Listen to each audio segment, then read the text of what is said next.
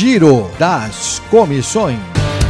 Subcomissão concluiu estudos e sugere implantação da tarifa zero de forma gradual. Relatório final foi aprovado pela Comissão de Finanças, porque subcomissão é vinculada ao colegiado. PL que trata de incentivo fiscal na venda de produtos da cesta básica para baixa renda recebe aval da Comissão de Trânsito. Comissão de Saúde dá aval à PL que garante atendimento especial para pessoas com dislexia e autismo. CCJ aprova projeto que cria 1.035 cargos na educação infantil. Logo depois, projeto foi aprovado em primeira discussão no plenário da Câmara. Canal de denúncias para casos ou ameaças de violência em escolas avança na Comissão de Educação.